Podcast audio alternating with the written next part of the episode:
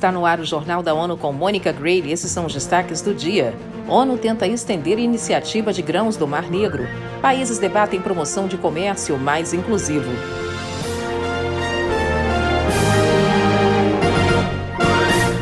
As Nações Unidas revelaram que a iniciativa do Mar Negro exportou 29 milhões 798 mil 277 toneladas de grãos e alimentos desde julho, quando foi criada. Os esforços estão em curso para a extensão do acordo que expira neste 18 de maio. As exportações realizadas com navios fretados pelo Programa Mundial de Alimentos PMA transportaram 595.169 toneladas em apoio à ação humanitária em países como Afeganistão, Etiópia, Quênia, Somália e Iêmen. No ano passado, a Ucrânia forneceu mais da metade do total de trigo usado em operações da Agência das Nações Unidas, o que ocorreu também em 2021, antes da guerra. O escritório do coordenador da ONU atua junto à Turquia e as partes envolvidas para facilitar movimentos e inspeções de entrada e saída de embarcações na Ucrânia. Tornar os sistemas de comércio mais inclusivos, ecológicos e resilientes, esse é o objetivo do Fórum Comercial das Nações Unidas 2023, que acontece na sede da ONU em Genebra, na Suíça. Vamos aos detalhes com Felipe de Carvalho. O evento de dois dias termina nesta terça-feira e discute como as atividades comerciais podem contribuir em várias frentes, dentre elas, proteção dos oceanos, redução de desigualdades digitais e de gênero e aumento da resiliência econômica. A iniciativa é da Conferência das Nações Unidas sobre Comércio e Desenvolvimento, UNCTAD. Participam mais de 100 especialistas em comércio, políticos, funcionários de organizações internacionais, líderes empresariais e representantes da sociedade civil. Da ONU News em Nova York, Felipe de Carvalho.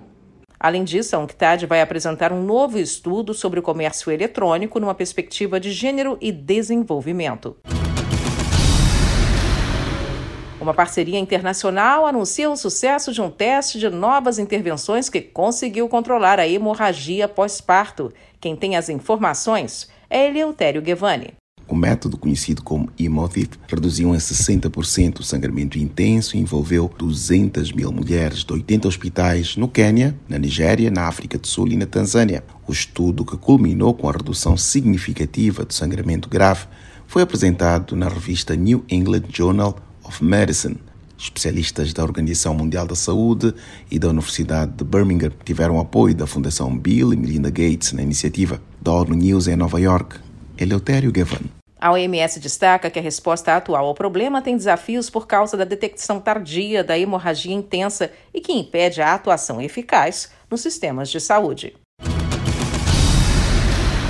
Secretário-geral da ONU, Antônio Guterres, recebeu nesta terça-feira na Espanha o Prêmio Europeu Carlos V. A distinção foi entregue a Guterres pelo rei Felipe VI da Espanha. Em seu discurso de aceitação do prêmio, Guterres falou sobre a importância do multilateralismo, das crises atuais e também citou a situação da Europa, que celebra nesse 9 de maio o fim da Segunda Guerra Mundial.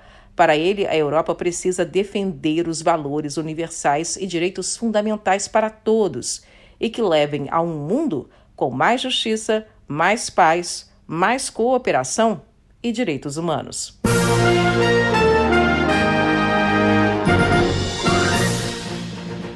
Este foi o Jornal da ONU. Mais informações na nossa página news.un.org/pt e nas nossas redes sociais. Siga a gente no Twitter, arroba ONUNews.